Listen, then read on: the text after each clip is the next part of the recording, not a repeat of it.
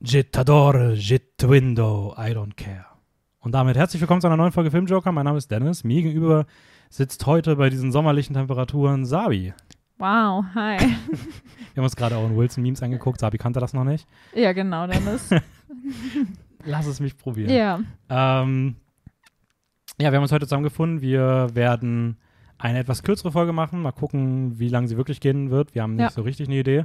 Es wird so ein bisschen meine Laberfolge. Wir haben uns überlegt, mal wieder eine Behind the Mask-Folge zu machen. Das heißt, wir wollen so ein bisschen eher über uns reden. Hinter Jeder die Kulissen blicken. Hinter die Kulissen. Ja. Ist, hinter die Maske blicken. Genau. Ähm, Hinter die Joker-Maske von Film Joker. ich glaube, Joker hat keine Maske auf. Ne, aber wir als Team. Aber wir haben, das stimmt. Ja. Wir, tragen, wir tragen immer Masken bei der Podcast-Aufnahme. genau, ihr seht es so nicht. Ja. Deswegen. Wir sehen einfach aus wie die Leute aus diesem, wie heißt der Film mit Tom Cruise? Ice White, Ice White Shut. Wir haben Hm. so auf Maskenbällen. Wir haben Ja, alle so einen genau. Stock in der Hand immer. Ja. Ja. Und heute haben wir halt die Maske nicht auf. Heute, Heute ist nämlich Behind the Mask. gibt es Ja. pur, ungefiltert, unmaskiert unsere Gedanken. Jetzt muss ich Dennis anders wie sonst immer ins Gesicht schauen bei der Aufnahme. Schrecklich. es gibt nichts Schlimmeres. Ich gucke mir eh immer selber ins Gesicht. Ich Aha, habe nämlich in der Maske einen kleinen Spiegel immer gehabt, krass. Weil ich einfach so selbstverliebt bin. Und auf genau solche Vibes, die jetzt gerade in dem Gespräch entstanden sind, könnt ihr euch auf die ganze Folge einstellen. Also, wenn ihr Lust auf das habt, viel Spaß. Und wenn ihr darauf nicht Lust habt, dann könnt ihr vielleicht an anderer Stelle euch mit Filminfos auseinandersetzen. Beispielsweise bei uns Instagram Wow. mit Filmjoker-Wien oder auch auf YouTube. Grandiose. Überleitung. Da gibt es nämlich beispielsweise auch die Jahresvorschau für die zweite Jahreshälfte von Tobit und Raul. Großartiges Video, solltet ihr euch unbedingt anschauen. Ja. Und ähm, wir haben noch eine Ankündigung. Ähm, Yes. Es ist, gibt jetzt noch diese Podcast-Folge und dann wird es noch nächste Podcast, nächste Woche eine kleine besondere Podcast-Folge geben, wo wir was Neues probieren werden zum Kinostart von Oppenheimer und Barbie. Ja, die wird dann auch etwas größer ausfallen, also viel Spaß. Zumindest von der Produktion dahinter. Ja. Ob die von der Länge, mal- kann, kann ich tatsächlich schwer Ich glaube nicht, dass man sich bei den Filmen so zügeln kann, dass man Ja, kurz okay. drüber redet. Stimmt auch wieder. Ähm, genau, das gibt es dann nächste Woche noch. Danach werden wir eine kleine Sommerpause gehen, was unseren Podcast betrifft. Das heißt, Genau. Instagram und YouTube laufen noch weiter. Trotzdem, äh, Podcast macht mal ein bisschen Pause. Wir werden ungefähr so. Den sag mal, ganzen August eigentlich. Ja, so vier bis fünf Wochen ungefähr. Ja. Und dann starten wir im September wieder neu durch. Und damit ihr da up to date seid, wann wir wieder zurückkommen, unbedingt auf Instagram vorbeischauen. Oder natürlich auch einfach hier bei Spotify mal abonnieren. Natürlich, dann damit ihr dann ihr. vielleicht bei Spotify informiert werdet. Ja, wenn ihr die Glocke anklickt auf Spotify, dann werdet ihr informiert jedes Mal, wenn eine neue Podcast-Folge da eine rauskommt. Glocke? Ich habe es eingestellt, du nicht? Echt? Ja. Ich habe bei nichts eine Glocke an. Wow. Ich wusste nicht mal, dass das geht. Sicher geht das. Mm. Es geht alles. Du musst nur Ja. dran glauben. Müsst ihr nicht machen, wir glauben auch so in euch, dass ihr das hinbekommt. Ähm, und ja, ist so ein bisschen dem Ganzen geschuldet. Wir sind alle irgendwie viel jetzt im Sommer weg. Gleichzeitig irgendwie auch so ein bisschen filmisches Sommerloch. So, jetzt kommen jetzt noch Barbie und Oppenheimer. Es gibt Kinos, die Sommerpause machen, haben wir Ja. uns gedacht, ja, machen wir auch eine Sommerpause. Ja, Hollywood streikt. Das erste Mal, glaube ich, dass wir eine Pause haben und nicht wöchentlich Erfolge rausbringen, seitdem es den Podcast gibt. Ja, seit Ja. zweieinhalb Jahren. Also Kann man sich auch mal erlauben. kann man sich mal gönnen. Und wenn das sich als guter herausstellt und es nächstes Jahr im Sommer auch nicht irgendeinen ganz großen Film gibt, wird das vielleicht nächstes Jahr im Sommer wieder Ja. passieren. Aber bevor wir in die Pause gehen, nächste Woche unbedingt einen riesen Bang mit Barbie und Oppenheimer. Basically. Barbenheimer. Barbenheimer, genau. Ja, das. Ich bin immer noch nicht sicher, ob die Folge wirklich einfach so heißen sollte. Du bist überstimmt, Dennis. Es Es- müsste vielleicht noch was dazu. Aber darüber reden wir auch heute Ja. noch nicht. Wir reden hier heute über andere Sachen. ähm, und ja, wollen wir jetzt noch was zum Recap machen oder starten wir direkt rein? Also ich habe keinen Recap, weil ich in meinem persönlichen Film Sommerloch bin und basically einen Film pro Woche schaue maximal. so viel. Ja, und deswegen habe ich gar nichts zu berichten. Ah, Ich weiß nicht, ob ich. Okay, ich mache ganz kurz mal einen Film, weil ich glaube, das wäre cool, wenn den. Ich weiß nicht, ob viele Leute von dem gehört haben. Der ist jetzt auch nicht neu im Kino, aber der ist jetzt neu auf Blu-ray erschienen. Äh, The Beta-Test. Eigentlich von 2021, aber so richtig offiziell erst von diesem Jahr. Ähm, Regie geführt Jim Cummings und PJ McCabe. Jim Cummings spielt auch in seinen Filmen immer selbst die Hauptrolle. Das ist sein dritter Film, nach dem, wie ich schon finde, etwas underrateden The Wolf of Snow Hollow und dem sehr gefeierten Thunder Road, den ich noch nicht kenne. Äh, jetzt der Beta-Test und es geht basically um irgendwie so einen, ja, weiß ich nicht, Alpha-Male-Dude, der in irgendeiner Filmproduktion arbeitet und sich für den geilsten hält, äh, der ein Hollywood-Agent ist und der eigentlich im Job erfolgreich ist, kurz vor seiner Hochzeit steht. Eigentlich scheint alles gut zu laufen, aber er bekommt dann so einen sektenförmigen Umschlag, der sexuelle Treffen organisiert, die ja sehr weird sind und es entwickelt sich ein, eine Mischung aus Dark Comedy und Psychothriller. Ich hatte nur Dark Comedy erwartet, aber der hatte dann tatsächlich eine Opening-Szene, die Mhm. ich ganz schön hart fand. Ähm, und auch danach ist ein interessanter Film. Ähm, es ist irgendwie witzig dabei zuzusehen, wie Jim Cummings als Regisseur so einen Film macht und er selbst die Hauptrolle spielt und einfach so ein richtiges Arschloch in diesem Klingt Film wild. ist. Aber wenn euch noch ein Film für die Letterbox Challenge abgeht, dann wäre das die perfekte Gelegenheit, weil uns in unserer Letterbox Challenge ist die Nummer 22 ähm, äh, Film, bei dem Hauptrolle und Regie ident sind. Also wird sich der Film natürlich bestens anbieten. Man munkelt, dass diese Person hier diesen Film auch aus diesem Grund geschaut hat. ähm, aber der ist echt cool gewesen. Also Ich war sehr positiv überrascht. Ich mochte den extrem gerne. Ähm, sehr cooler Film. Zählt auch in dieses Jahr rein, wie ich finde. Das heißt, wenn ihr so Psychothriller mögt, die auch eine interessante Botschaft haben und über die man auch ein bisschen nachdenkt. Und ich habe mir wirklich mehrfach gedacht, so, okay, what the fuck, was passiert hier? Ähm, The Beta-Test, ich fand den tatsächlich ziemlich cool. Und er hat, wie ich finde, ein sehr, sehr schönes äh, Filmplakat, weil es einfach so, so ein lila Briefumschlag mit einem goldenen Siegel ist. Schön. Sieht richtig schön aus, oder? Mhm. Oh, das ist echt pretty. Das, Das ist schon ein schönes Bild. das Lila hat fast das, die gleiche Farbe wie mein Top heute. Ja, nennen wir es fast. Ähm, okay. Und damit äh, Recap zu Ende. Also der Film sei empfohlen. Und wir starten rein. Jede Person hat drei Fragen vorbereitet. Mhm. Das, wer soll anfangen? Du darfst entscheiden. Oh Gott, ähm, zu viel Druck. Ich werde einfach mal selber anfangen, da, weil ist ich ein okay. bisschen eine lockere Frage so zum Einstieg habe. Mhm. Ähm, und zwar, wenn ihr uns verfolgt, dann wisst ihr, dass Dennis seit nicht allzu langer Zeit tatsächlich sehr viel Animes schaut. Und ich weiß nicht, wie viel du im Podcast schon darüber erzählt hast, aber ich wollte einfach mal fragen, wie deine Anime-Reise bis jetzt war und wie du überhaupt drauf gekommen bist, auf einmal so tief in die Materie einzutauchen oder hat es irgendeinen springenden Punkt gegeben, wo du dann einfach einmal angefangen hast, Animes zu schauen oder erleuchte mir deinen Weg und deinen Gedankengang. So ein bisschen locker Okay. zum Einstieg. Äh, ist auf jeden Fall eine Frage, die ich, die ich mag, weil es irgendwie, keine Ahnung, ist, glaube ich, sehr sinnbildlich für mein letztes halbes Jahr so. Ja, vor allem, wenn jetzt sehr viel Anime-Content kommt, habe ich mir gedacht, es wäre vielleicht smart, Damit man auch alle einzuweihen, ja, warum du das machst, weil es ja aus dem Nichts gefühlt gekommen ist. Ja, das ist schon sehr aus dem Weg gekommen. ähm, okay, also ich glaube, das sind so mehrere Faktoren zusammengespielt. Zum einen, ich glaube, ich hatte schon sehr früh eine sehr starke Bindung zu Animes so in meiner Jugend. Also wenn ich so, so zurückdenke, welche Serie ich so am prägendsten fand, war es schon so früher sowas wie Pokémon und Dragon Ball. Aber ich habe das dann irgendwie so sehr krass fallen gelassen, beziehungsweise bin ich da so voll von weggekommen. Und Ja, vor allem ist gerade Pokémon und Dragon Ball sind eher mehr so Casual-Watching, was Animes ja, angeht. voll. Also zum, Ja. vor allem Pokémon. Also Dragon Ball Ja. nicht so sehr. Ähm, das geht für mich so eher in die Richtung wie auch sowas wie One Piece oder Naruto, so halt nur ein paar Mhm. Jahre früher. Mhm. Ähm, einige Jahre früher. Aber Pokémon ist halt schon so, das ist halt, also es ist halt Fast Food Anime. Ja. Ähm, und da bin ich halt irgendwie von weggekommen und habe doch ganz lange gar nichts mehr geguckt. Gut, die Ghibli-Filme habe ich dann früh gesehen, die habe ich geliebt.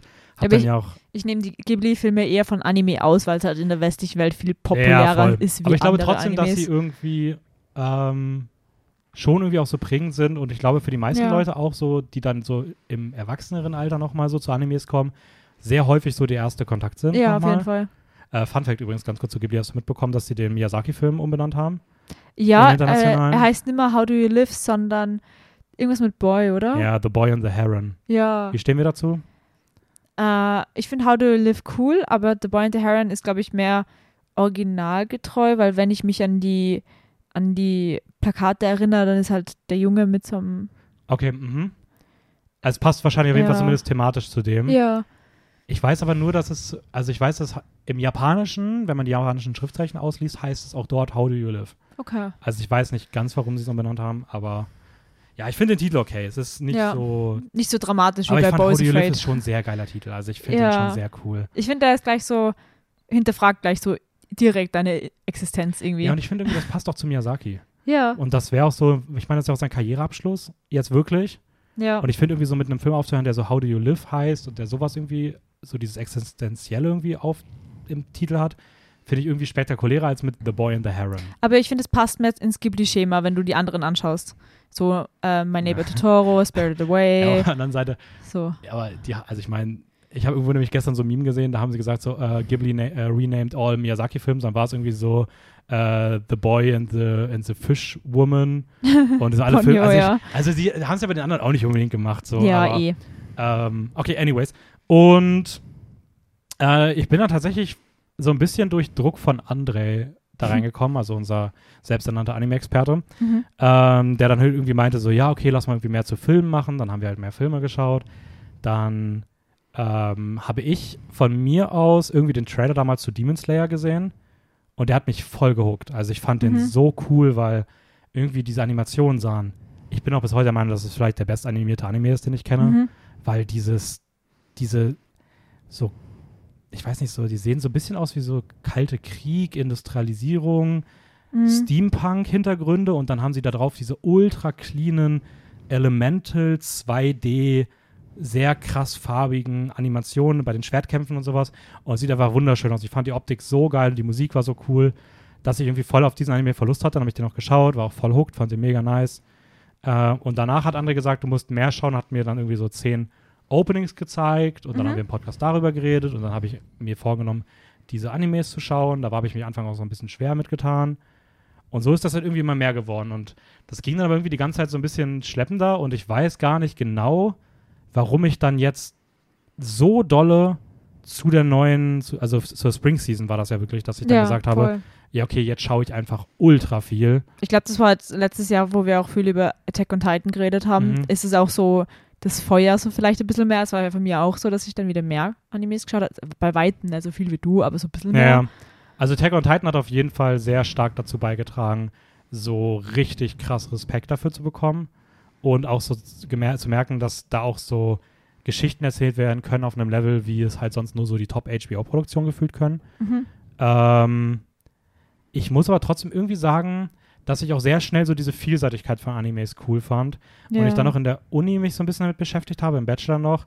So und diese, diese, dieser Kontrast, so diese Realisierung.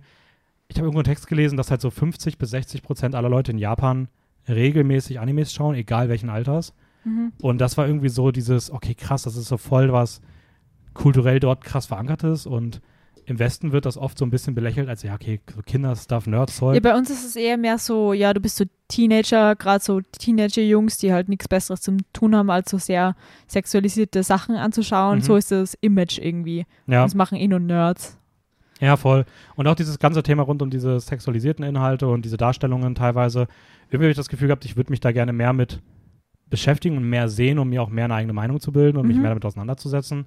Und dann hat sich das halt irgendwie so ein bisschen verselbstständigt und dann kam halt irgendwie so die Spring Season, habe ich gedacht, okay, ich mache mal so eine Season mit und irgendwie fand ich das voll cool und ich wollte auch irgendwie gleichzeitig mal wieder was haben, wo ich irgendwie so mehr für mich und mehr gechillt Sachen schauen kann, als immer so mit diesem, okay, dazu schreibe ich eine Kritik und dem muss ich da gucken. So, und irgendwie bei den Mhm. Animes ist es eher so, ich mache abends irgendwie eine Folge, fünf Folgen, je nachdem, wie lange ich Lust habe und das ist irgendwie alles ein bisschen gechillter. Das ist so.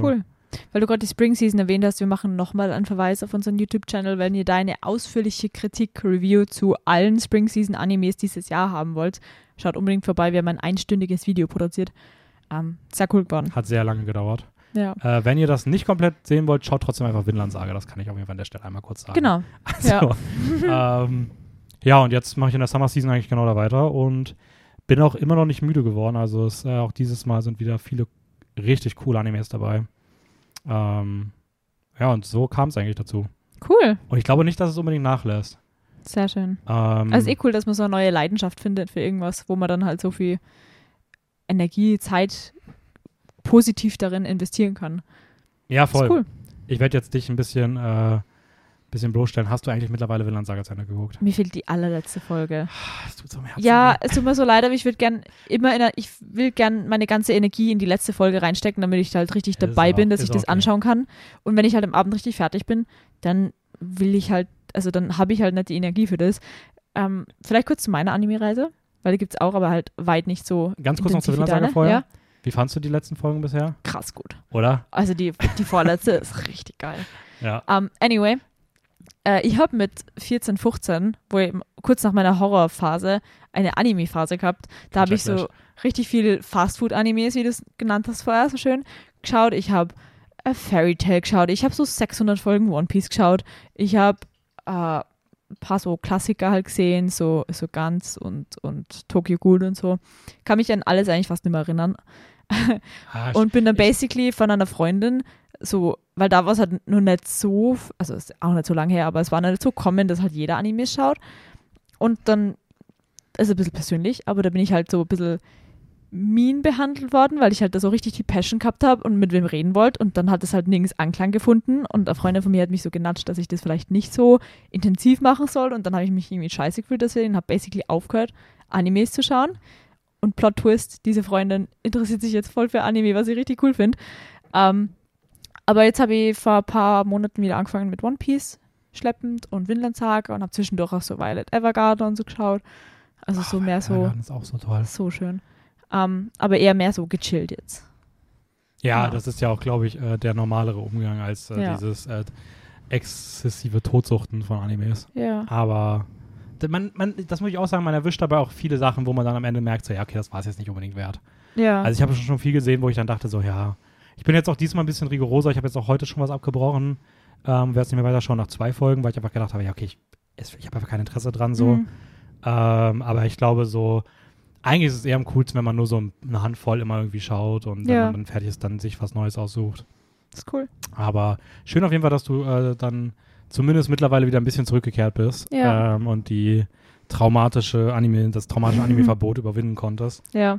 Es war nicht so traumatisch. Es war halt nur irgendwie so, wenn du halt 14 bist und so richtig impressionable und dir halt irgendwer was sagt, Ja, das ist voll. nicht so cool. Es war halt wahrscheinlich auch nicht böse gemeint, aber meine Leidenschaft für das damals, wo ich halt richtig drinnen war und vor das Anime-Fieber gehabt habe, hat halt überhaupt keinen Anklang gefunden. Und dann denkst du, wenn du halt alleine damit bist und gerade noch nicht auf Social Media so in so Diskurse drinnen bist und dich mit anderen Leuten austauschen kannst, dann stirbt es halt irgendwann recht schnell weg.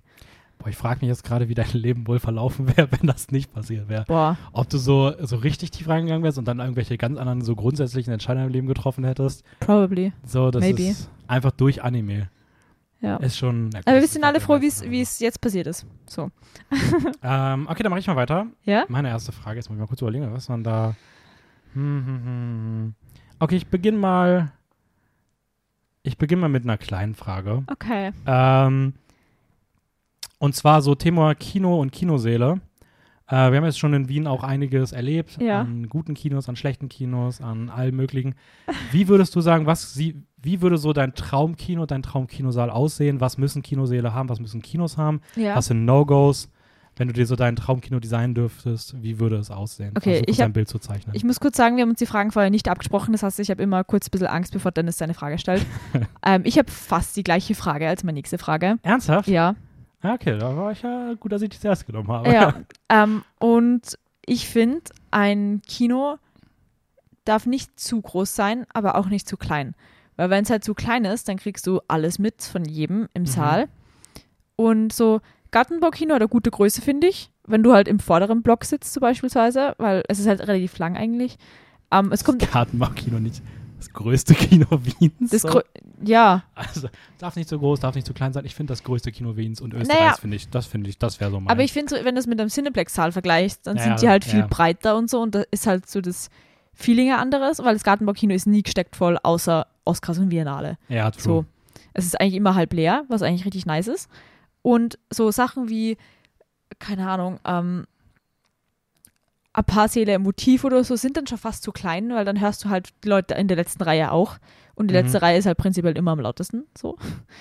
Ähm, Leider ja, wie im Bus. und ich finde, ähm, ein Getränkehalter, nicht wegen mir, also ich brauche keinen Getränkehalter, aber wenn man zum Beispiel im Filmcasino sitzt, da haut alle fünf Minuten jemand eine Flasche um. Es ist immer eine Glasflasche und manchmal rinnt auch was aus. Und du hast es vielleicht schon mal gehabt, dass, also ich weiß, dass du es gehabt hast, dass halt Saft oder so an deine Tasche ran ist und die war dann Mhm. voll verklebt oder so. Das wäre halt scheiße. Also alleine dadurch, dass es halt nicht passiert, bin ich für Flaschenhalter, auch wenn ich selber nicht brauche. So ist ein Getränkehalter halt. Ja, Genau. ich würde aber sogar sagen, es müssen so Flaschen, so Getränkehalter sein oder so Flaschenhalter sein, die von innen so verfilzt sind. Also die nicht so dieses Plastik haben, Ja. sondern die sowas haben, das so Geräusche dämpft. Ja, damit du es nicht hörst, wenn du was rein oder rausstellst. Ja, das ist richtig smart. Ähm, und sonst eigentlich, manchmal sind mir Kinos Kinoseele zu leise. Kann auch sein, dass ich richtig derischer bin, aber ähm, Ich finde aber auch, dass lieber, ein, also lieber leicht zu laut als leicht zu leise im Kinosaal. genau. Und sonst bin ich eigentlich nicht zu wählerisch. Weil ich bin nicht recht groß, sprich, ich habe keine Probleme bei die Sitze meiste Zeit. Und ja. Und ich bin auch prinzipiell, man darf ruhig seine Gefühle ausdrücken, lachen, weinen, wenn halt die, wenn halt die Zeit richtig ist, so. Mhm. Aber wenn du in einem Kinosaal sitzt, wo prinzipiell nichts also wenn du einen Film ansiehst, wo nichts zum Lachen einlädt, wo kein Witz passiert oder so, gibt es immer irgendeine Person, die, sie, die halt dann richtig laut zum Lachen anfängt. Meistens, weil sie unangenehm berührt ist durch irgendwelche Sachen. Also ich glaube, dass du auch schon mal so ein Erlebnis gehabt, Mhm. ja, ja. also, wo einfach so unpassendes Lachen ist oder irgendwas Trauriges passiert und die Personen nicht wissen, wie sie damit umgehen sollen und deswegen lachen sie. Und davon bin ich auch nicht so der Fan. Ja, Leute, Leute lachen zu viel im Kino, in dem Sinne, dass sie bei zu vielen unterschiedlichen Emotionen einfach denken, dass Lachen jetzt Angebracht das ist. ja. Oder dass die, ich weiß, ich glaube, dass, glaube, dass man bei vielen Sachen gar nicht checkt, dass es gerade irgendwie ein ernstes Thema ist, sondern einfach irgendwie alles wird so als Komödie wahrgenommen. Das ist irgendwie, es ist teilweise echt, echt super seltsam. Und ich bin auch sehr schnell, also es kommt immer auf meinen Tag drauf an. Wenn ich einen guten Tag habe, dann ist es mir auch egal, wenn zwei Sitze weiter neben mir wer redet. Aber wenn ich einen schlechten Tag habe, dann bin ich getriggert von jedem Geräusch. Also da bin ich dann richtig mad immer. Ähm, also prinzipiell, wenn die Leute seid, die im Kino reden, bitte tut's das nicht. Aber ich glaube nicht, dass unsere Audience das machen nein, die sind alle ganz, die sind alle ganz die brav. sind alle super im Kino, ja. Ähm, ich finde es zum Beispiel im Kino noch super wichtig, oder wenn wenn ich es mir aussuchen dürfte, dass die, ähm, dass das die Sitzfläche so eine Schräge ist. Also Ja. dass, dass du nicht genau Fall. hinter der Person sitzt, sondern immer leicht erhöht so nach hinten. Das habe ich schon ein paar Mal gehabt, dass ich einfach zu klein bin, dass ich halt den Ja. Personen dann vor mir Fragen haben müssen, dass sie vielleicht rutschen, damit ich wirklich was sehe oder halt den Kopf so zur Seite tun oder so. Und, was mir auch gerade einfällt, dass diese Beleuchtungen von Stufen oder so so so gesetzt scheiße. ist, dass man, dass es halt von die Sitze wegscheint und nicht zu die Sitze hin, weil sonst gerade in einem Saal im Cineplex Apollo, äh, im, nein, im Artis. im Artis, genau, Ja. dieser kleine längliche Saal, da sind die blauen Lichter so hoch, dass du es immer im Augenwinkel hast. Mhm. Und das ist richtig störend. Ja. Beim Artist muss ich auch generell sagen, ja, ich, ich, ich mag das Kino mittlerweile ein bisschen mehr, seitdem ich im Meer der coolen Seele war. Ja. Aber in dem einen Saal, wo wir, wo dort das Licht so hell war, der Ja. blaue, war, da sah die Leinwand halt auch einfach aus wie ein Handy, was du, was ein überdimensional großes Ja, Handy an das ist, da ist die Qualität Das richtig auch schlecht. nicht so nice. Generell das Artis, manchmal stinkt es da einfach auch. Und ähm, es hat schon einmal, da habe ich Batman angeschaut, da bin ich im, im größten Saal gesessen, in dem Balkon links oben. Das sind so sechs Sitzplätze in so einer Nische drinnen. Mhm. Ganz oben links hinten. Und direkt links und rechts in dieser Nische sind zwei fette Boxen.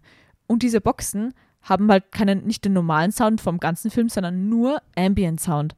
Und ich habe halt Batman geschaut und ich habe die ganze Zeit eigentlich nur Motorengeräusche und so gehört, weil Batman nuschelt eh schon und dann sitze ich neben einer Box, die einfach nur Ambient Sounds macht und keinen normalen Sound halt. Ich habe nichts verstanden. Ja, also zum Beispiel guter Tipp schon mal, weil dann würde ich mal sagen, dass so Nolan-Filme da jetzt demnächst auch vielleicht, schaut sie euch nicht in dem Saal an. Oder Oder vielleicht zumindest nicht auf dem Platz. nicht auf dem Balkon links Ja. oben in der Nische. Das ist immer ein guter Tipp. Äh, Ich Genau. glaube, in dem Saal war ich tatsächlich auch schon mal, den, da war ich auch nicht so der Fan von. Ich muss aber sagen, ich finde diesen Saal richtig weit unten mit diesen Gesteinstücken. Da haben wir, glaube ich, auch Dungeons and Dragons gesehen. Ja, der ist cool. Den finde ich richtig cool. Und da habe ich nämlich auch jetzt gesehen, die haben die ähm, Getränkehalter nicht an der Armlehne, sondern so rechts unten an dem Platz vor einem. Uh, cool. Und das fand ich richtig cool. ja. Das finde ich viel besser als an den Armlehnen. ja. Ich war auch in dem Saal mit dem Balkon, war ich schon mal in der ersten Reihe beim Balkon. Das ist auch cool. Weil das Okay. siehst du halt alles. Du kannst, du hast Fußraum, das ist eigentlich ganz cool. Ich glaube, ich bin aber ten tendenziell gar nicht so der Fan von so Balkonen im Kino. Ähm, Ja. Ich finde es, glaube ich, cooler, wenn es einfach so ein Saal ist, der so, ja, der wirklich wie so ein Saal ist, wo da nicht irgendwie noch oben Leute sitzen. Mhm. Finde ich irgendwie teilweise einfach weird, Ja, weil die irgendwie auch ständig vor der Kamera, also vor dem Projektor rumrennen. ja. Ähm, Ah, ein kleiner Tipp: Die besten Sitze vom, von der Bequemlichkeit her gibt es im Urania. Die sind so bequem. ja, die sind schon ultra bequem, Ja. aber letztes Mal, als wir da waren, da, die, die kamen auch ganz schön gequietscht. Es gibt rechts hinten ein paar Sitze, die, Die quietschen relativ, ja, aber prinzipiell sind sie die gemütlichsten. ja, setzt euch einfach so in die ersten fünf Reihen in die Mitte Ja. irgendwo. Ja. Die, also die Sitze dort sind wirklich, das ist der absolute Luxus. Also die Sitze sind wirklich traumhaft. Weich, viel Platz, die Kopflehne ist auf einer guten Höhe, es ist perfekt. Ja. Ähm, okay. Ja, Sehr schönes, ist, ich glaube, es ist ein Kino, in dem man sich wohlfühlen kann. Ja, Gartenbaugröße, Trink, äh, Trinkhalter. ja. Wobei Gartenbau halt eher in dem Vor, weil es gibt ja so zwei Blöcke vorne und hinten, wo es dann so Mhm. schräg ist. Ich bin eher ein Fan von vorne, also in dem vorderen Block, so in den hinteren Reihen. Das ist perfekt. Okay, also eigentlich sagen wir mal so die, diese vorderen zwei Blöcke und diese Reihe dahinter noch mit diesen vier Reihen. Ja, Und dahinter ist eine Wand und der Rest gibt es nicht mehr. genau. Das wäre das. Das ja, das, halt das ist das ulti- ultimative Kino. Ja. Ja, da haben wir einfach eine geile Leinwand. Also. Ja, Ähm, voll. Und es ist schön laut. Okay, wie wäre wie wär, wie wär deine Frage gewesen? Meine nächste Frage ist die sehr ähnliche Frage. Was war dein bestes und dein schlechtestes Kinoerlebnis bis jetzt? Ja, ist ja doch mal was anderes, guck. Ja, aber es ist ja ähnlich, weil ich würde da ein paar Sachen, die ich jetzt schon erwähnt habe, auch beantworten. So. Mm. Okay, mein schlechtestes Kinoerlebnis war definitiv äh, Bo's Afraid. äh, den ich vor kurzem gesehen habe, weil das einfach alles ultra creepy war. Es war irgendwie permanent irgendwie Leute, die genervt haben. Ja. Ähm, irgendwie eine Person rechts hat die ganze Zeit so Minecraft-Villager-Sounds gemacht. was ein, Oh. oh. Oh. Das war, das war voll anstrengend. Irgendeine Person hinten hat den Film nicht gecheckt und hat einfach mitten im Film angefangen, den Film zu beleidigen.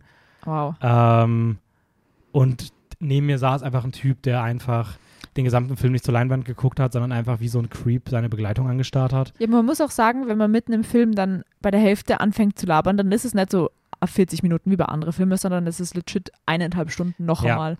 Ja, bei Ja. Bose geht auch ganz schön lange so. Ja. Also, ja, weiß ich nicht. Und eigentlich war es aber diese Person neben mir, die halt, die, wo ich halt die ganze Zeit gesehen habe, dass sie nicht nach vorne guckt, sondern die ganze Zeit zu der Person neben sich starrt, also wirklich Oh. gestarrt hat, auch minutenlang. Und wenn die Person auf den Film reagiert hat, hat die andere, die Person neben mir saß, dann so Sachen gesagt wie, ah, ist witzig, oder? Oh. Und das war, das war einfach alles creepy Jo. und unangenehm und nach dem Film ist sie dann aufgestanden, hat den ganzen Abspann sich an die Seite gestellt und weiterhin auf diese Person dann zurück in die Reihe gestarrt und wirklich sah auch aus wie irgendwas aus einem Horrorfilm und es hat mir irgendwie so ein bisschen den Film kaputt gemacht, das ist keine Ahnung. creepy. Ja. Aber Jo. ja, sonst ist es halt immer damit verbunden, dass halt Leute irgendwie laut sind, reden. Aber es ist auch eher so, es stört mich eher, wenn es dann so Sachen sind, die ich auch einfach unangenehm finde. Mhm. So bei Rimini, wo dann irgendwie so eine, keine Ahnung, so eine Rassistin vorne sitzt und auf irgendeinem Punkt einfach anfängt, Ausländer zu beschimpfen mitten im Film, ja. weil sie der Meinung ist, dass der Film das nahelegt und widerspiegelt, wo man auch über diskutieren kann, bin ich ehrlich, aber man muss ja dann nicht im Film selber anfangen, ja. irgendwelche rassistischen Parolen rauszubrüllen und den Film wie in einem YouTube-Commentary zu kommentieren. ja. Ähm, Aber ich habe absichtlich in der Frage dann mit reingenommen, auch dein bestes Erlebnis, damit man das halt vielleicht nicht zu negativ dann beurteilen kann. mhm. Damit wir nicht mit einer negativen Note dann weitergehen. Ja, äh, ich überlege kurz, hast du denn ein schlimmstes Kinoerlebnis? Dann kann ich Ja. in der Zeit mal über mein Bestes nachdenken. Also ich habe eins, das sehr recently war und eins, das wirklich schlimm war. Ähm, vor kurzem war in, in Infinity Pool war eine Frau neben mir, die hat in lauter als Zimmerlautstärke einfach die ganze Zeit den Film kommentiert und auch so bei unpassenden Momenten einfach zum Lachen angefangen und dann halt immer so Geräusche und Seufzer und Stöhnen, so oh. Und die ganze Zeit, es hat auch der ganze Saal gehört und es haben sich mehr, mehrmals Leute umgedreht und halt geschaut, wer das ist. Und das finde ich auch unangenehm. So, wenn man sich denkt, so, Alter, ich, ich bin nicht laut, es ist die Person neben mir. So, das war ein bisschen unangenehm. Aber das Schlimmste war bei Smoking Causes Coughing auf der Biennale, weil ich fand den Film einfach scheiße und der Saal hat sich einfach, es war kein normaler Biennale-Saal, wo halt alle den Film schauen und enjoyen. Ich meine, es ist ja Comedy, du darfst ruhig lachen, aber der Saal hat sich halt aufgeführt, als wäre das so ein Haufen von Affen. Legit. Die waren so laut und haben die ganze Zeit gelacht und dann zum Klatschen und zum Brüllen angefangen. Es war wirklich wie so ein Haufen, weiß nicht, ungezäumter Kinder, Ja, die auf den Film reagieren. es sind dir nicht auch irgendwie so zweimal so Leute gegen den Kopf gelaufen, weil die so hinter uns langgelaufen sind? Ja, wir sind in der, im Gartenbaukino in der letzten Reihe vom ersten, vom vorderen Block gesessen und da sind halt dann Leute halt aufgestanden und halt gegen meinen Kopf, obwohl da zwei Meter fußfrei ist. Wie kannst du mir gegen meinen Kopf laufen? Der Film ist nur eineinhalb Stunden gegangen oder weniger sogar. Ja, ich glaube, ich glaube so 70 Minuten, oder sowas, ja. 70, 80. Und hat sich angefühlt wie so drei Stunden, weil ich fand den Film da gut, Leute brüllen, es war komplett unangenehm. Ja, Ja. Kann, ich, kann ich aber verstehen. Ähm, okay, ich habe darüber nachgedacht, mein bestes Filmerlebnis. Also ich habe kurz überlegt, ob ich es vom Film abhängig mache, gepaart mit dem Erlebnis. Wo ich so am stärksten auf reagiert hätte, hätte ich wahrscheinlich irgendwie sowas gesagt wie das erste Mal Parasite, Ja, After Sun ja. oder Vortox, weil Ja. das sind so die, an die ich mich sehr stark erinnere, dass diese mich so richtig emotional mitgenommen habe, haben. Ähm, ich bin aber ehrlich, ich glaube, wenn ich wirklich sagen muss, was so das coolste Kinoerlebnis war, wäre es wahrscheinlich Triangle of Sadness gewesen. Uh. Einfach, weil ich, also weil es so viel Spaß und ja. Positivität war und Lachen und es war einfach, es war einfach so ein cooles Es war einfach- Erlebnis. Es war einfach nett, wie wir im Filmcasino gesessen sind. Ich, Ja. ich habe Dennis und Raul neben mir gehabt und Raul lacht einfach so richtig süß die ganze Zeit, weil der Film halt so lustig ist und kriegt sich fast immer ein. Das war so geil.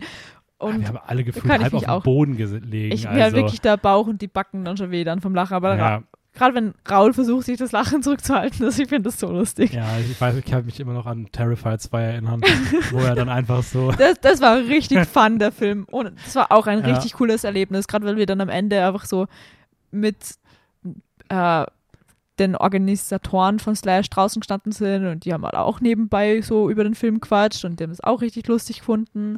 Und der Film war einfach fun. Ja, er war, So. er war, war so richtiger Trash lustig. Trash, Horror, lustig. Es war richtig fun. Äh, was war dein bestes Kinoerlebnis? Ja, auch Terrifier war auch schon richtig lustig. Ähm, vom Kinosaal, muss ich sagen, war ich in Bratislava in einem Cineplex und da waren einfach, da habe ich Don't Worry Darling gesehen. Der Film war halt scheiße, aber ähm, ja, der Kinosaal war richtig cool, weil es ist halt Harry Styles drin und jetzt habe ich, da waren halt nur 17-jährige, 18-jährige Mädels, die mit uns im Kinosaal waren. Jetzt habe ich mir schon scheiße, das wird sicher laut, sobald die erste Appearance kommt und so. Aber es war gar nicht der Fall. Es waren alles so leise. Ich habe noch nie so einen leisen Kinosaal erlebt. Es hat kein Wort gefallen so. Ähm, und die Sitze, es waren auch so Doppelsitze, wo du die Armlehne runterklappen kannst, damit es ein Einzelsitz ist. Das heißt, du hast so auf so Pärchensitze. So. Das war richtig fun und die Leinwand war riesig. Es war richtig cool. Ja. Und vom Kinoerlebnis her muss ich sagen, La La Land. Nein, du hast ihn nicht im Kino gesehen. Doch, mit meiner Mama. Ist das unfair? Ich glaube, wenn ich den im Ich- Kino gesehen hätte, wäre der bei mir auch auf 1. Ich habe La La Land im Kino gesehen und das war richtig fun. Ich kann mich an nichts Schlechtes erinnern, was da passiert ist. Also ist das schon mal ein gutes Zeichen, also vom Saal her. Und ich war einfach nur geflasht. So. Oh, ist das, Das war richtig cool. Oh, ich habe den Film achtmal gesehen, nicht einmal im Kino. Das ist so schade. Na, das war richtig nett. Aber, aber ich muss sagen, der Don't Worry Darling Pick tut natürlich ein bisschen weh. Deswegen Ja. äh, denke ich mir einfach, Sabi hat auf die Frage geantwortet, dass es ein, einfach nur La La Land ist. Ja. Ja, aber vom Kinosaal war das halt richtig cool. Und es war nicht das, was ich erwartet habe, was es halt auch wieder besser macht. Okay, dann äh, gehen wir jetzt mal zu was äh, etwas Persönlichem rüber. Uh, Ähm, wahrscheinlich so der ernsteren, ernstesten Frage, die ich so habe, aber jetzt auch nichts Schlimmes oder sowas. jetzt habe ich wirklich Angst. Nein, musst du nicht haben. Ähm, wie vielleicht manche Leute wissen, wir kennen uns ja durch das Theater für Medienwissenschaftsstudium. Ja. Äh, du bist ja mittlerweile auch fertig. Ja. Nachträglich nochmal Gratulation dazu. Dankeschön, dir Äh, auch zum Bachelor. Danke, danke. Ähm, und mich würde mal interessieren, wie du jetzt so rückwirkend sagen würdest, wie sich durch das Studium, gerade halt im Bereich Filmwissenschaften, so dein Blick auf Filme geändert hat. Was sind so positive Aspekte, wo du sagst, das ist cool, dass du jetzt für sowas so einen Blick bekommen hast, aber gibt es vielleicht auch sonst darüber hinaus noch irgendwas Negatives, wo du denkst so, ah, hätte ich das mal nie so gemacht, dann hättest du mir die Filme nicht kaputt gemacht oder irgendwie sowas. Also kaputt gemacht habe ich mir selber, glaube ich, gar nichts. Ich habe nur so einen bittersweet Moment. Also so generell kritisch werden gegenüber den Medien, die du konsumierst, ist also prinzipiell was Positives. Ähm, Mhm. Weil du kannst halt anders auf die Sachen blicken, gerade im Aspekt auf Gender oder so, was halt momentan im Alltag ein sehr Hot Topic ist. Und du bist halt gerade mit so Gender Studies Themen sehr gut konfrontiert und aufgeklärt, was das betrifft. Was das Ganze halt mit sich schwingt, ist, dass ich halt sehr teilweise auch in Umfeldern bin, die gar nicht solche Bausteine haben und dann fallen halt Aussagen, die halt nicht meinem Weltbild entsprechen und ich mir halt dadurch teilweise Diskussionen aufkommen, was halt nicht so angenehm ist. Also, Mhm. wo ich mir dann denke, ich müsste jetzt was sagen, weil das stimmt so nicht, weil das sehr ähm, sexistisch ist oder so. Und manchmal muss ich das dann runterschlucken, damit ich halt keine Krise mit den Personen dann in meinem Umfeld irgendwie auslöse. Das ist so ein bittersweet Moment, weil natürlich bin ich froh, dass ich so am Baustein habe und Mhm. dass ich üb- über sowas Bescheid weiß und mich auch gerne damit beschäftige. Aber wenn du halt nicht in so einem uni-akademischen ähm, Kreis bist, dann ist es auch sehr schwer, teilweise damit umzugehen. Ja, voll, das kann, das kann ich da sehr, sehr gut nachvollziehen. Ja, also gerade wenn es jetzt mit älteren Generationen ist oder in der Familie oder vielleicht sogar am Arbeitsplatz, da möchte ich jetzt nicht zu viel sagen, aber das ist halt dann gerade solche Momente, wo man sich denkt, hm, manchmal würde ich auch lieber blind durchs Leben gehen, weil da werden mir halt viele Probleme so erspart. also es klingt Ja. jetzt sehr Nee, dramatisch, ist ja wirklich so. aber also ich glaub- meine, ja. ist ja schon so, dass man im Studium irgendwie so gefühlt wirst du ja auf jeden gesellschaftskritischen Aspekt irgendwie aufmerksam gemacht. Das heißt, irgendwie Ja. hast du das Gefühl, egal was du schaust, du nimmst so immer sofort irgendwas wahr, was vielleicht irgendwie schwierig oder negativ, schwierig ist, wo du dir denkst, hm, das ist problematisch, da kann man sich mehr Gedanken dazu machen. Gerade solche Sachen. Also kaputt gemacht hat für mich Gott sei Dank nichts, was Filme betrifft, weil ich bin gern aufmerksam für sowas, weil ich dann eben auch positiv aufmerksam auf andere Filme werde, die halt das anders machen oder besser machen oder cooler machen oder neue Thematiken aufgreifen und so, die ein bisschen moderner oder experimenteller sind, das halt cool ist, aber halt dann fürs Alltagsleben nicht so praktisch, unter Mhm. Anführungszeichen.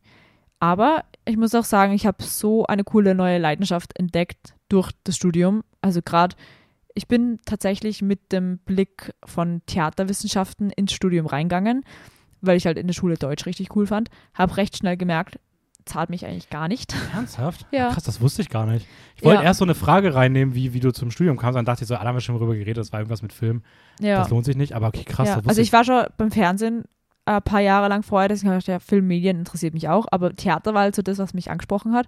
Und dann habe ich halt recht schnell gemerkt, gerade die so die Personengruppen, die um Theater sind, in unserem Studium sind sehr praktisch bezogen, was halt nicht so meins ist. Mhm.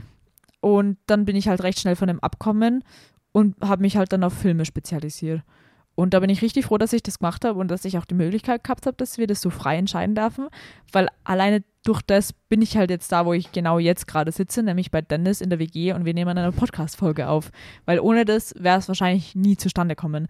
Weil wir es durch, uns durch einen gemeinsamen Kurs kennen, mit dem wir ins Kino gegangen sind. Und dadurch haben wir uns halt gekannt und haben halt dann. Wo man natürlich auch sagen muss, dass wir beide extrem gegenseitig gut dadurch aufgefallen sind, dass wir halt im Unterricht auch immer sehr. Wir waren die einzigen zwei, Äh. die sich die meiste Zeit gemeldet haben. Ja. Und auch bei einem Film explizit, bei Titan, war das in der Uni halt nur so zu zweit mit dem Prof diskutiert haben, weil wir beide die gleiche Ansicht gehabt haben, die er nicht gehabt hat. Das ist ganz witzig, So. weil den Punkt habe ich dieses Semester tatsächlich, haben wir wieder Titan gemacht. Ich habe wieder das Ja. angesprochen. Ja, Es war diesmal, ich habe das Gefühl, es war ein bisschen mehr ein Miteinander. ja, Also es war so mehr so, okay, es scheint da irgendwie was zu geben. ja, okay, Vielleicht cool. ist es nicht ganz explizit, aber ich glaube, Es ich sehe es mittlerweile auch nicht mehr ganz so krass. Ja, Ich glaube auch schon, dass da auch andere Sachen mit drin sind. auf jeden Fall. Aber ähm, ja, es, es stimmt schon. Also ähm, Ja.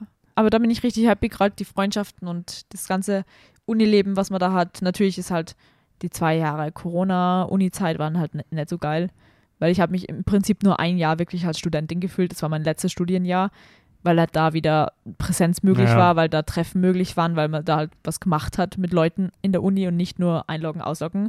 So. Aber prinzipiell bereue ich nix und ich bin sehr happy mit meiner Wahl und kann das Studium wärmstens empfehlen.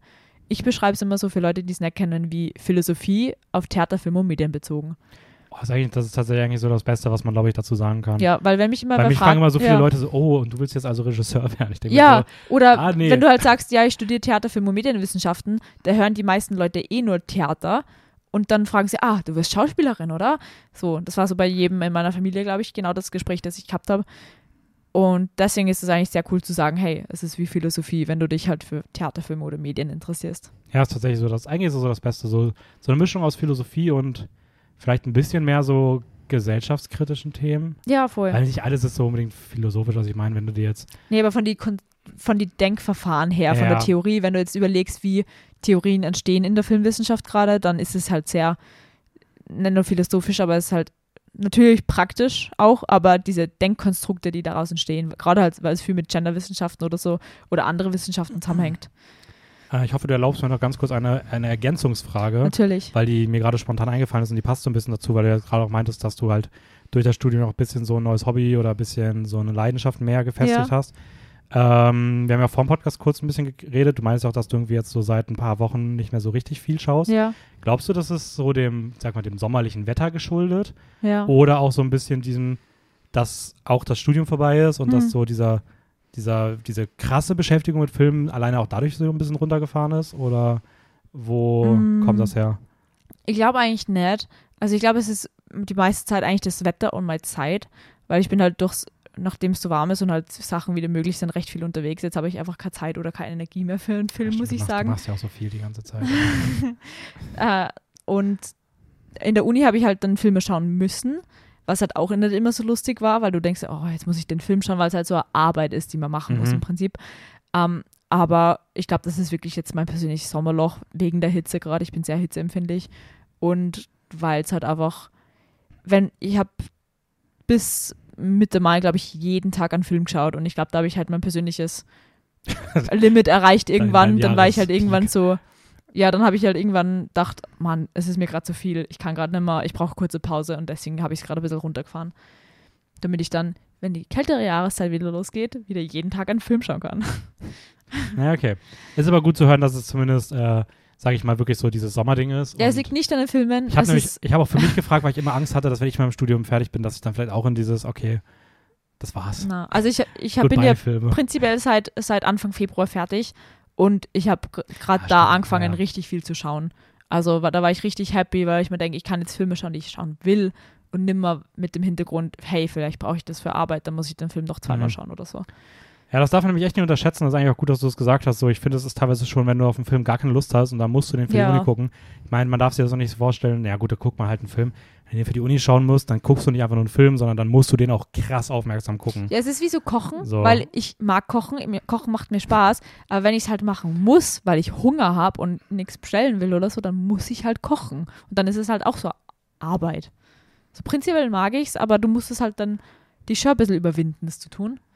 Ja, ich habe das Gefühl, der Vergleich hinkt ein wenig. Ich glaube, Also dass das, was ich beschreibe, deutlich negativere Emotionen sind, als wenn ich für meinen Hunger kochen muss. Na, aber es ist halt dann, Aber- es wird halt dann abgestempelt als Arbeit, als Aufgabe, die du erledigen musst, weil du halt ein gewisses Ziel erreichen willst. Und dadurch wird es halt prinzipiell uninteressanter. Nicht, wenn ich am Abend auf der Couch sitze, entspannen will, denke mir, hey, der Film ist cool, den schaue ich mir an, sondern Mann, der Film hat mein Prof ausgesucht, den muss ich jetzt schauen, weil ich dann drüber reden muss und dann Mhm. was drüber schreiben muss und so. Es schwingt was anderes mit. Ja, nee, das stimmt schon. Ähm, ja, okay, aber, aber spannend. Äh, ganz kurz vielleicht nochmal, um auch auf mich zurückzukommen noch, Gerne. ähm, wie das bei mir aussieht. Also das Negative hast du eh ganz gut zusammengefasst. Ich würde auch sagen, dass es so ein bisschen so dieses Bittersweet ist. Also man ist irgendwie dankbar für die äh, anderen Blickweisen, die man hat, aber sie können halt teilweise auch einfach irgendwie so Probleme mit sich bringen, weil ich merke das bei mir so ein bisschen so, dass dieser, äh, dadurch, dass ich mich halt sehr viel mit so gesellschaftskritischen Sachen halt auch beschäftige, dass es mich halt so bei Filmen, dass mich mittlerweile so Filme richtig abstoßen, wo ich schon im Vorhinein weiß, dass die so polarisieren. Ja. Oder dass es da so einen krassen Diskurs gibt, wo Leute den entweder Mhm. komplett feiern oder wo Leute dann aber auch direkt der Meinung sind, dass alle Leute, die diesen Film mögen, furchtbar sind und wie man das nur mögen kann und Ja. dass das dann direkt so richtig tief in irgendwelche politischen Diskurse reingeht. Ähm, da fühle ich mich teilweise mal ein bisschen abgeschreckt, mich damit dann selber auseinanderzusetzen. Ich verstehe vorher, ja. Einfach weil ich keine Lust habe, mich in dieses, diesen Hexenkessel reinzubegeben, wo einfach nur Leute sich anschreien. Ja. Ähm, und das ist mir nicht mehr so egal, wie es das vielleicht mal war, als ich mich noch nicht so auskannte. Und Mhm. deswegen fühle ich mich teilweise so, dass ich mir denke, so, boah, ich hätte richtig Bock auf den Film. Aber boah, ich weiß nicht. Dann sehen Leute, wie ich den geratet habe. Und ich habe gar keine Lust, dass mich irgendeine Person damit nervt, weil ihr mein Rating nicht passt. Ja. So, und dann schiebe ich die halt irgendwie auf und versuche sie mir halt so lange aufzuheben, bis ich halt das Gefühl habe, okay, wenn ich den dann irgendwie in einem halben Jahr gucke, dann juckt es niemanden. Hm. Und das ist irgendwie so ein bisschen schade. Aber ist das Aspekt, den du durchs Studium gelernt hast oder einfach nur durch dein Nee, generelles ich würde schon sagen, dass ich es Filmschauen? durch Studium gelernt habe. Okay. Weil ich im Studium halt schon gemerkt habe, wie krass, wie krass nah manchen Leuten manche Filmthematiken gehen und sowas. Und wie, ich meine, durch die Filme, also irgendwie durch Studium ja auch mehr in so diese ganze Letterbox-Communities rein. Ja. Und einfach irgendwie, man hat das, ich habe das Gefühl, ich habe viel mehr Schnittpunkte, wo ich Meinungen mitbekomme. Und ich meine jetzt auch nicht irgendwelche Filme, wo es dann darum geht, ob jetzt Avatar ein Meisterwerk ist oder nicht, das ist mir scheißegal. Sondern ich meine wirklich sowas, wo es dann meistens auch wirklich um so gesellschaftspolitische Themen geht, so dass, keine Ja. Ahnung, dass das halt ultra, die eine Seite sagt, das ist ultra sexistisch, die andere sagt, ja, das ist halt subversiv, weil so und so.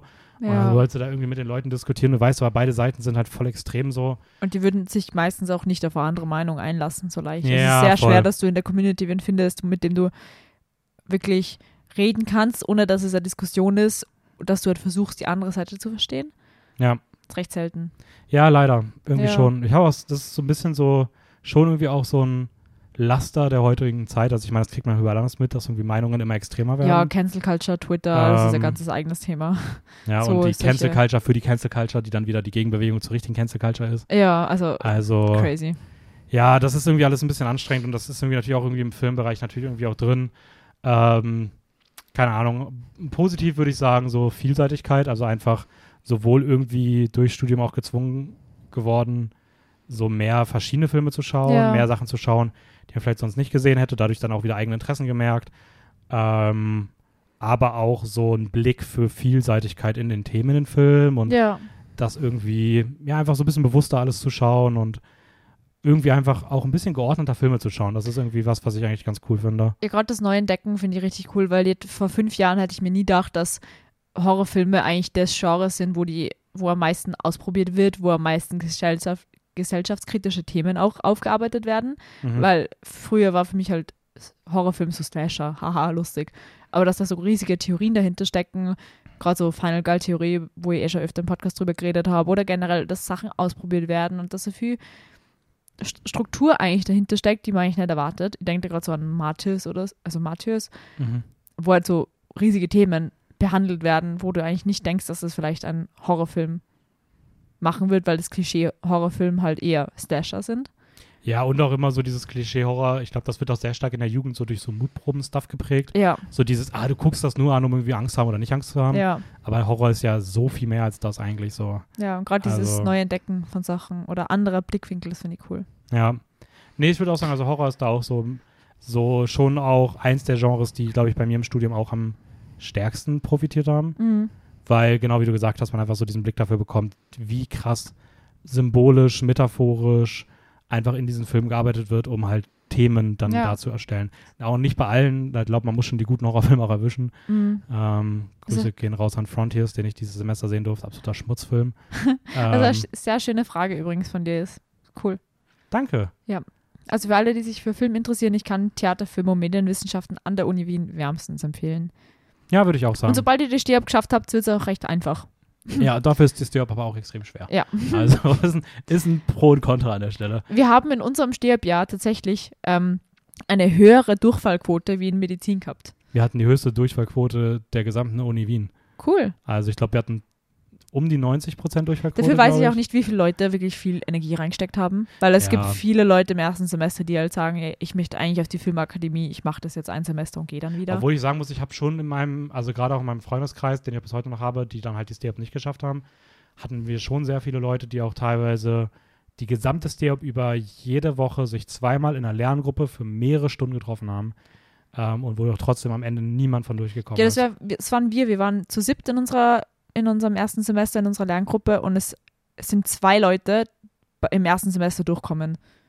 Und es haben insgesamt, glaube ich, drei Leute maximal halt das Studium noch weitergemacht. Ja, ist schon, ist schon hart. Also ich muss auch sagen, also äh, ich habe mich da schon sehr krass reingehängt, weil das bei mir auch nochmal ein bisschen was anderes war, als, sag ich mal, bei den Normalstudierenden, weil das ja auch mein Zweitstudium war und das irgendwie so, ich wusste halt, wenn ich das, also ich hatte irgendwie das Gefühl, wenn ich das nicht schaffe, werde ich auch nichts anderes mehr studieren, so weil ich dann einfach nicht nochmal was anderes machen werde. Ja.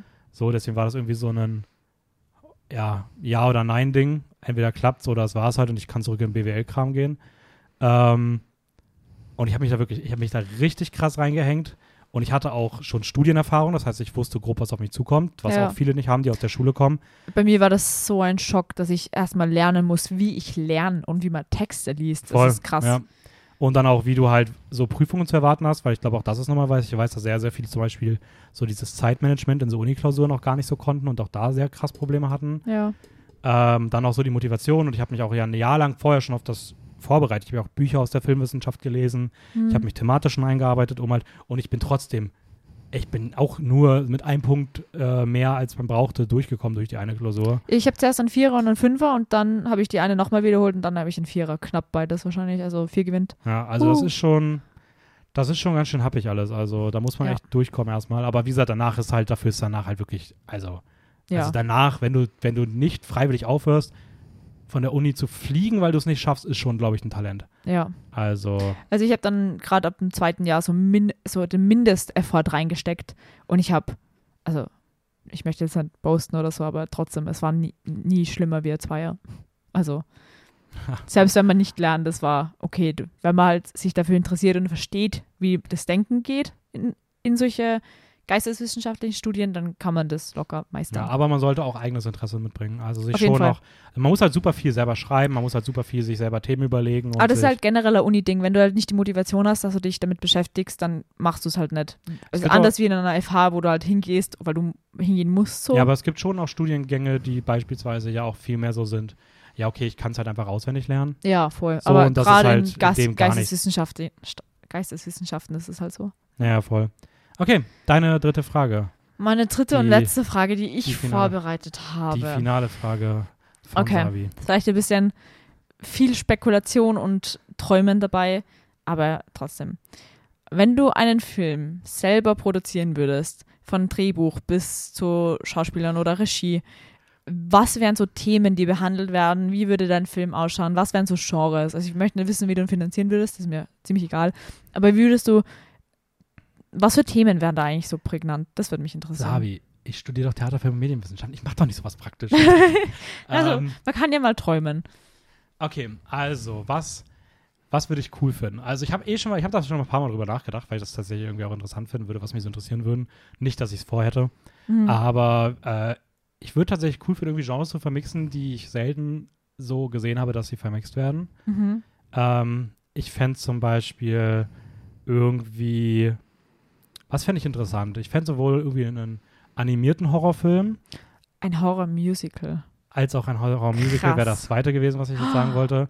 Aber ein wirkliches Horror-Musical, nicht so ein Ding wie Rocky Horror Picture Show oder Sweeney Todd. Oder so Hotel Transylvania oder ja, also ich finde Sweeney Todd ist Ja. so das, das dichteste, was an Horror-Musical rankommt. Kennst du den? so. Nein. Mit Johnny Depp als. Na, ich Äh, kenne den Film, aber ich habe nicht gesehen.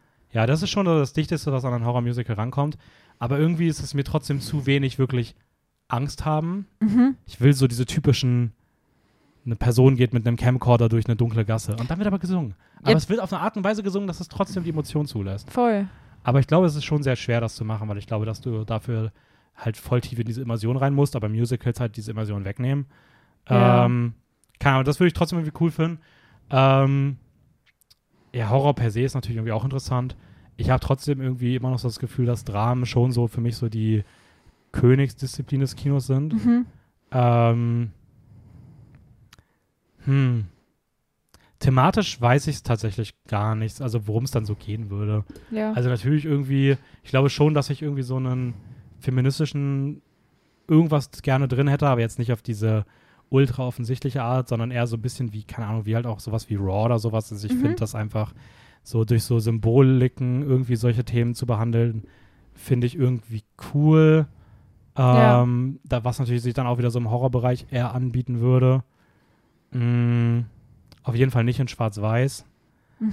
weil finde Farbfilme einfach cooler. ja. Vor allem, kannst du sehr leicht einen sehr interessanten Look mit Farben erzeugen. Ja, Weil ein Look schwarz-weiß zu machen, ist jetzt recht schwer. ich glaube, ich würde 4 zu 3 cool finden vom Bildformat. Mhm. Ich weiß nicht warum, aber irgendwie finde ich, das hat was. Hm. Es hat so ein bisschen was Vintage-like und das finde ich irgendwie immer ganz nice. Ja. Ich glaube, ich finde auch so, wird auch so einen feministischen Western-Horror ganz cool finden. Uh, ja. In einem, in einem, ah, der könnte aber auch in einem CinemaScope, also so richtig geil Breitbild, könnte auch geil aussehen, aber 4.3 könnte auch cool aussehen. Ähm, hm. Wer, wer auf jeden Fall mitspielen müsste, wäre ähm, Jeremy Allen White.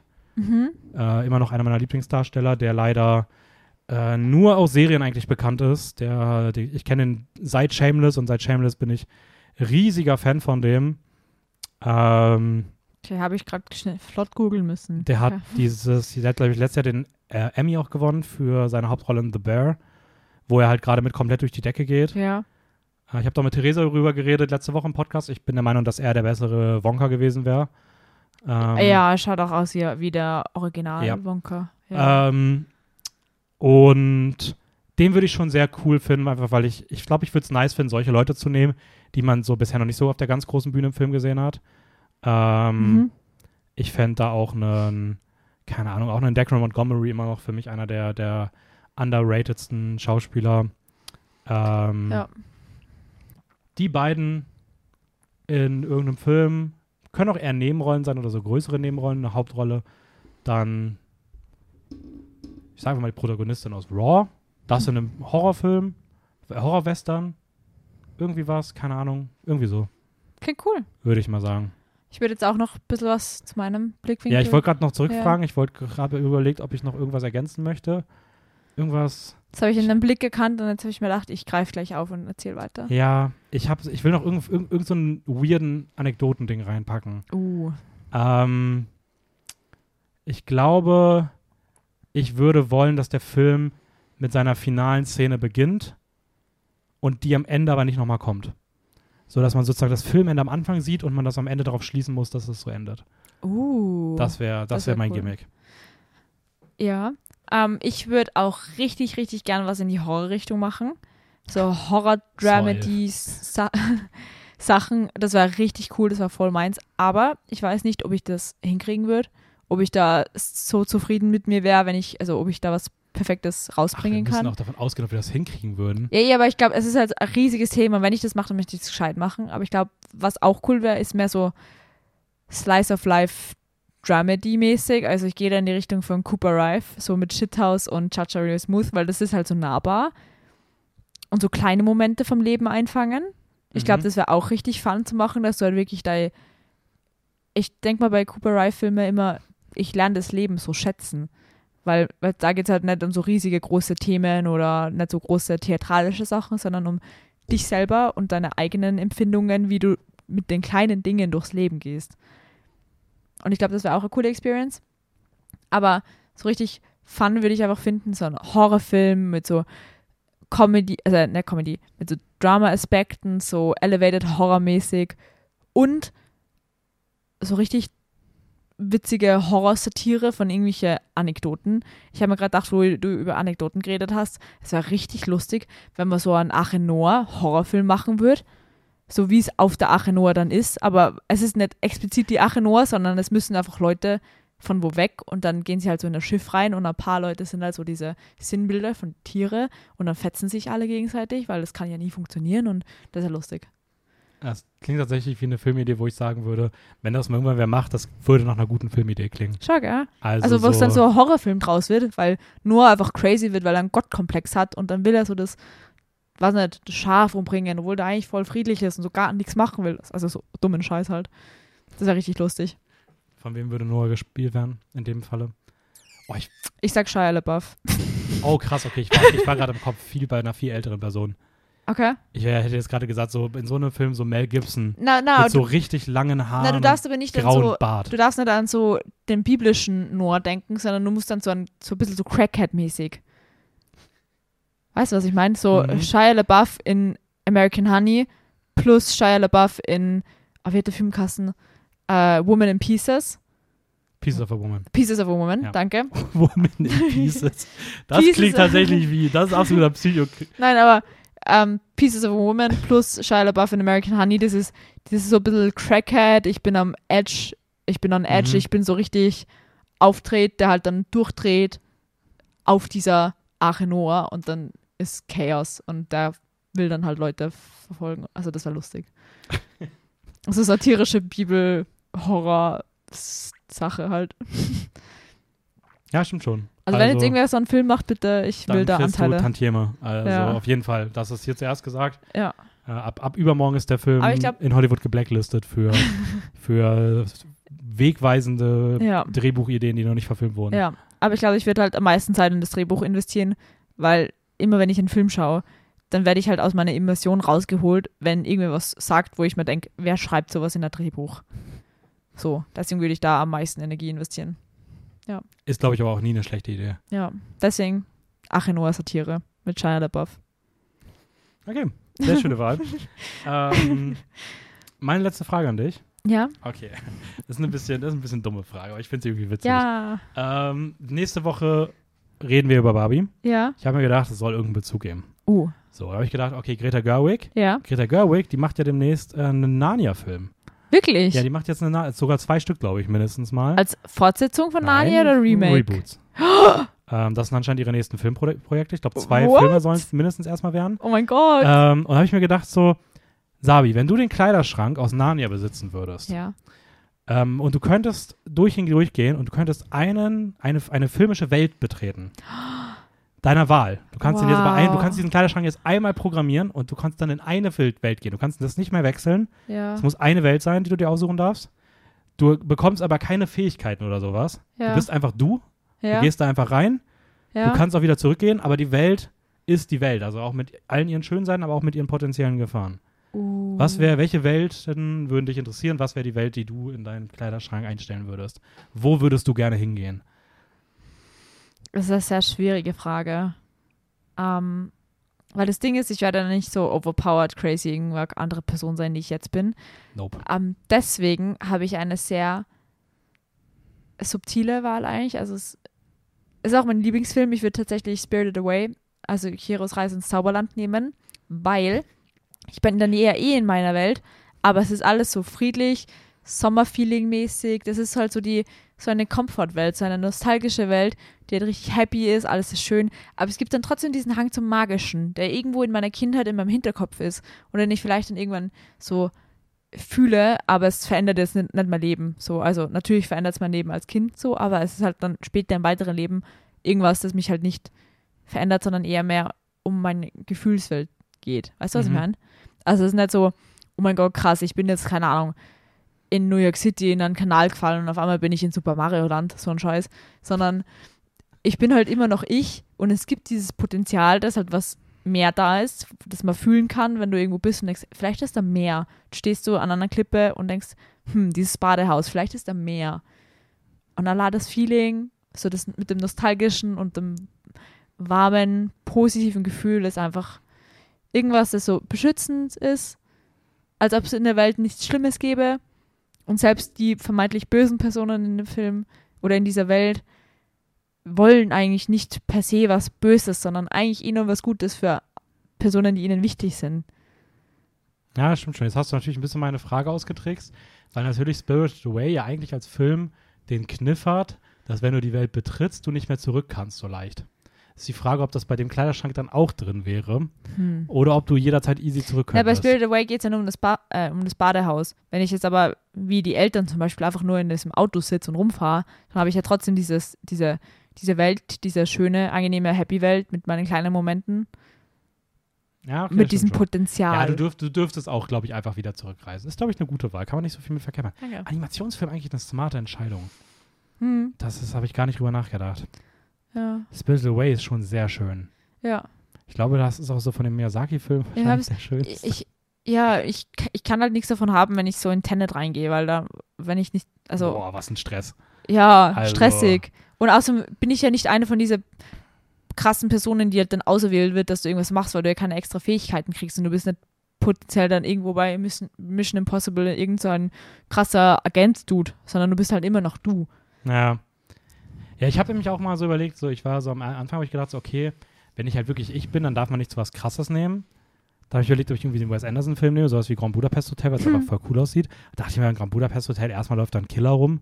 Ja, Und zweitens, ich glaube, man sieht sich an sowas sehr schnell satt. ja, So, dann habe ich gedacht, okay, Harry Potter, weil so in Hogwarts rumzulaufen schon ultra cool ist, weil da Ja. passiert so viel. Und ich glaube, du bist einfach durchgehend so fasziniert. ja. es passieren aber so viele negative Genau, Sachen. und da habe ich auch gedacht, so, ich glaube, wenn du, wenn du nicht zaubern kannst, dann kannst du so schnell in Hogwarts draufgehen. Oder, ich meine, die sind auch alle richtig negativ eingestellt gegenüber nicht magischen Leuten. Ja, So, also ich glaube, auch das ist unterm Strich eine schlechte Wahl. ja. Herr der Ringe sieht auch schön aus, aber holy shit, da gibt es einfach Orks. Nein. Gar keinen Bock. Ähm, und dann bleiben halt irgendwie auch nicht mehr so ganz die, die, die coolen Sachen. Ja, oder so Freitag der 13. Es gibt einfach keine Person, außer so fünf Frauen, die halt so über 30 werden. Das ist halt so nur die Final Girls. So. Also es ich existieren jetzt- so ich nur glaube, Final Ich Girls. glaube, es ist mir egal, wie alt die Leute da werden. Ich glaube, in, in Horrorfilmen würde ich jetzt nicht in Betracht ziehen. Nein, aber es-. Weil du wirst ja nicht explizit in den Ort reinversetzt, wo halt dann die Sachen passieren, sondern du bist halt in dieser ganzen Welt potenziell. Ja, genau. Und deswegen wäre wär halt auch Spirited Away eine schöne Wahl, weil es gibt ja dieses, dieses Gefühl ist ja nicht an den Ort gebunden, sondern eher mehr an so eine Nostalgie, die du mit dir trägst. Deswegen. Ja, es ist, also ich muss sagen, du hast da echt eine sehr, Spricht sehr gute nichts Wahl getroffen. gegen meine Wahl, muss ich sagen. Nee, ich würde auch fast sagen, ich weiß gar nicht, ich, ich, ich überlege jetzt gerade, also ich glaube, Animationsfilm ist der Way to go. Ja. Weil das sind so die friedlichsten. Ich habe mir gerade überlegt, was würde ich sonst noch nehmen. Und ich würde nur so an Susume denken oder House Moving Castle. Ja, ich habe gerade noch so an Ratatouille gedacht, aber ich will eigentlich auch nicht von Ratten bekocht werden. Also, das ist im Film ganz süß, aber Ja. in der echten Welt, glaube ich, ein bisschen ungeil. Oder Toy Story. Was wie Boah, das creepy. ist auch richtig gruselig. Stell dir vor, da laufen einfach irgendwelche kleinen Aha. Viecher lang. Ja, oder du gehst ins Zimmer und die Puppe steht einfach anders da. Kann ich gleich in Annabelle auch gehen. Wirklich. Ja, nee, würde ich auch nicht fühlen. ähm, Krass. Dir, bist du dein Auto? und mein Auto redet einfach mit mir. Und es ist Owen Wilson. Wow. Ah, die Welt sieht auch nicht schön aus bei Cars. Es gibt halt Nee. nur Autos, alle fahren viel zu schnell, weil niemand, weil wenn du durch ein Auto rammst, ja okay, aber wenn du Menschen rammst, ist der Mensch halt tot. Alles, was unter Wasser spielt, halt, okay, habe ich halt nichts von, spiele ich halt an der Oberfläche, cool. Ähm, stell dir mal vor, du nimmst so Spongebob und bin ich irgendwie die ganze Zeit bei Sandy in der Kuppel. So, ist auch irgendwie, weiß ich nicht, auch nicht so spektakulär. Wasser. Wasser. Ähm, ah, Spirited Away ist schon sehr, sehr gut. Danke. Ich glaube, um was anderes zu sagen, ich glaube, ich würde mein Nachbar Totoro sagen, Oh, ja. weil es ist noch mehr comfy und cute. Es hat nicht so das Magische, Ist das aber ist so ein bisschen was fehlt. Ist auch kindlicher, muss ich sagen. Aber Ich mit find Katzenbus zu Spirited fahren Away- ist schon cool. Ja, aber Spirited Away ist halt mehr grown up. Ja, dann geh doch in Grave of the Fireflies. Viel Spaß. Habe ich noch nicht gesehen, weil ich habe Angst, dass ich so viel weinen muss. Nein, niemals. Der Film ist so harmlos. Oh, oh je. Hm. Ja, okay, irgendwie finde ich es gerade schade, dass ich irgendwie jetzt keine coole eigene Antwort habe. Das ist Tja. irgendwie ein bisschen sad. Mir fällt aber auch nichts ein. Also, Ja. ich, Ja, was hättest du denn? Du hast ja schon irgendwas im Kopf gehabt, wie du die Frage formuliert hast. Was waren da Ja, so ja. Antworten? das Ding ist, ich habe halt irgendwie tatsächlich irgendwie gedacht, ich weiß Stell dir vor, du nimmst La La Land und dann bist du so eine Person, die so in L.A. am Highway stuck ist, weil vor dir Leute einfach so auf Autos rumspringen und singen. Ja, ich, ich habe das Gefühl, so bei La La Land, so, die sind mir alle auch eine Spur zu, zu extrovertiert, wenn Ja, die immer in ihre Musi Musical-Nummern ausbrechen. Ja, und stell dir vor, du bist einfach so, willst einfach nur in die Arbeit fahren und dann wirst du von einem Boss angeschrien, weil du zu spät bist, aber du kannst halt nichts dafür, weil Leute am Highway vor dir getanzt haben und über die Sonne gesungen haben und Oh, ich glaube, How to Train Your Dragon ist ziemlich cool. habe ich noch nicht gesehen. Weil da kann man Drachen fliegen. Ende. Ja. Ende. Das ist, da gibt's die Gefahren da sind nicht ist wie so Avatar schlimm. ohne Gefahren.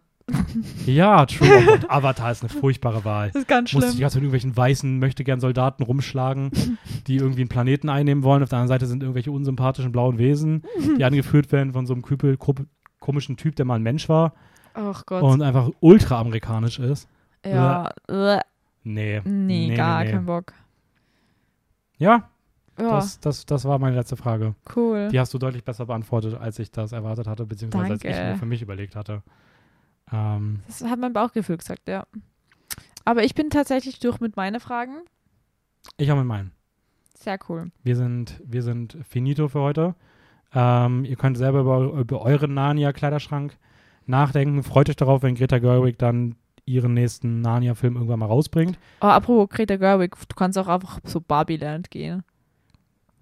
Holy no. Also wir wissen noch nicht, wie es ist, aber ich glaube, es kommt drauf an, wie der Film jetzt dann ist, wie cool das dann ist. Also ich habe keinen Barbie-Film bisher gesehen, da ich die Folge... Nein, nein, in Greta Gerwigs Ja, Barbie. ich weiß, aber da ich, da ich den, die Folge zu Barbie nicht mehr mache, Ja. äh, habe ich halt auch keinen der Barbie-Filme gesehen. Das heißt, ich kann halt mit der Barbie-Welt nichts anfangen. Also ich kenne die jetzt noch nicht. Ja. Ich lerne die jetzt erst kennen und bevor ich nicht weiß, wie die aussehen, werde ich das nicht sagen, Ja. dass ich ins Barbie-Land möchte. Weil ich muss schon sagen, im Trailer, ich weiß nicht, ob mich das nicht sehr nerven würde. ja. Also, es ist, glaube ich, fun, ja. aber so da reinzugehen, Ja, wir sehen es ja nie, wie der Film ist und deswegen seid gespannt auf nächste Woche. Bleibt auf jeden Fall ähm, aktuell bei uns auf Instagram. Und, und, geht ins Kino. Also diese Woche lohnt sich geht wirklich ins Kino, Kino. gehen. Ja, Schaut euch Oppenheimer und Barbie an. Manche Kinos haben das wirklich als Double Feature direkt hintereinander. ja. Äh, ich glaube, beide Filme werden sich sehr, sehr lohnen, sich die anzuschauen. Ähm, Bonuspunkte, wenn ihr im Kino steht und genau seht, welche Leute in welchen Film gehen, weil sie accordingly ge- angezogen sind. Ja, entweder im Anzug oder, Oder pink. irgendwas Rosanes oder Ja. Pinkes. Cool. Wir Das freuen war's. uns auf nächste Woche. Viel Spaß im Kino und tschüss. Ciao, ciao.